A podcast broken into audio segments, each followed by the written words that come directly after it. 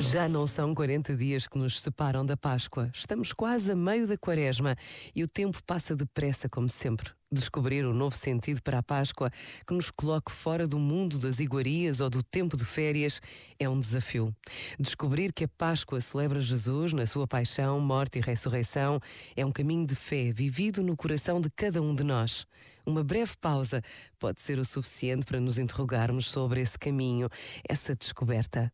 Pensa nisto e boa noite. Este momento está disponível em podcast no site e na app.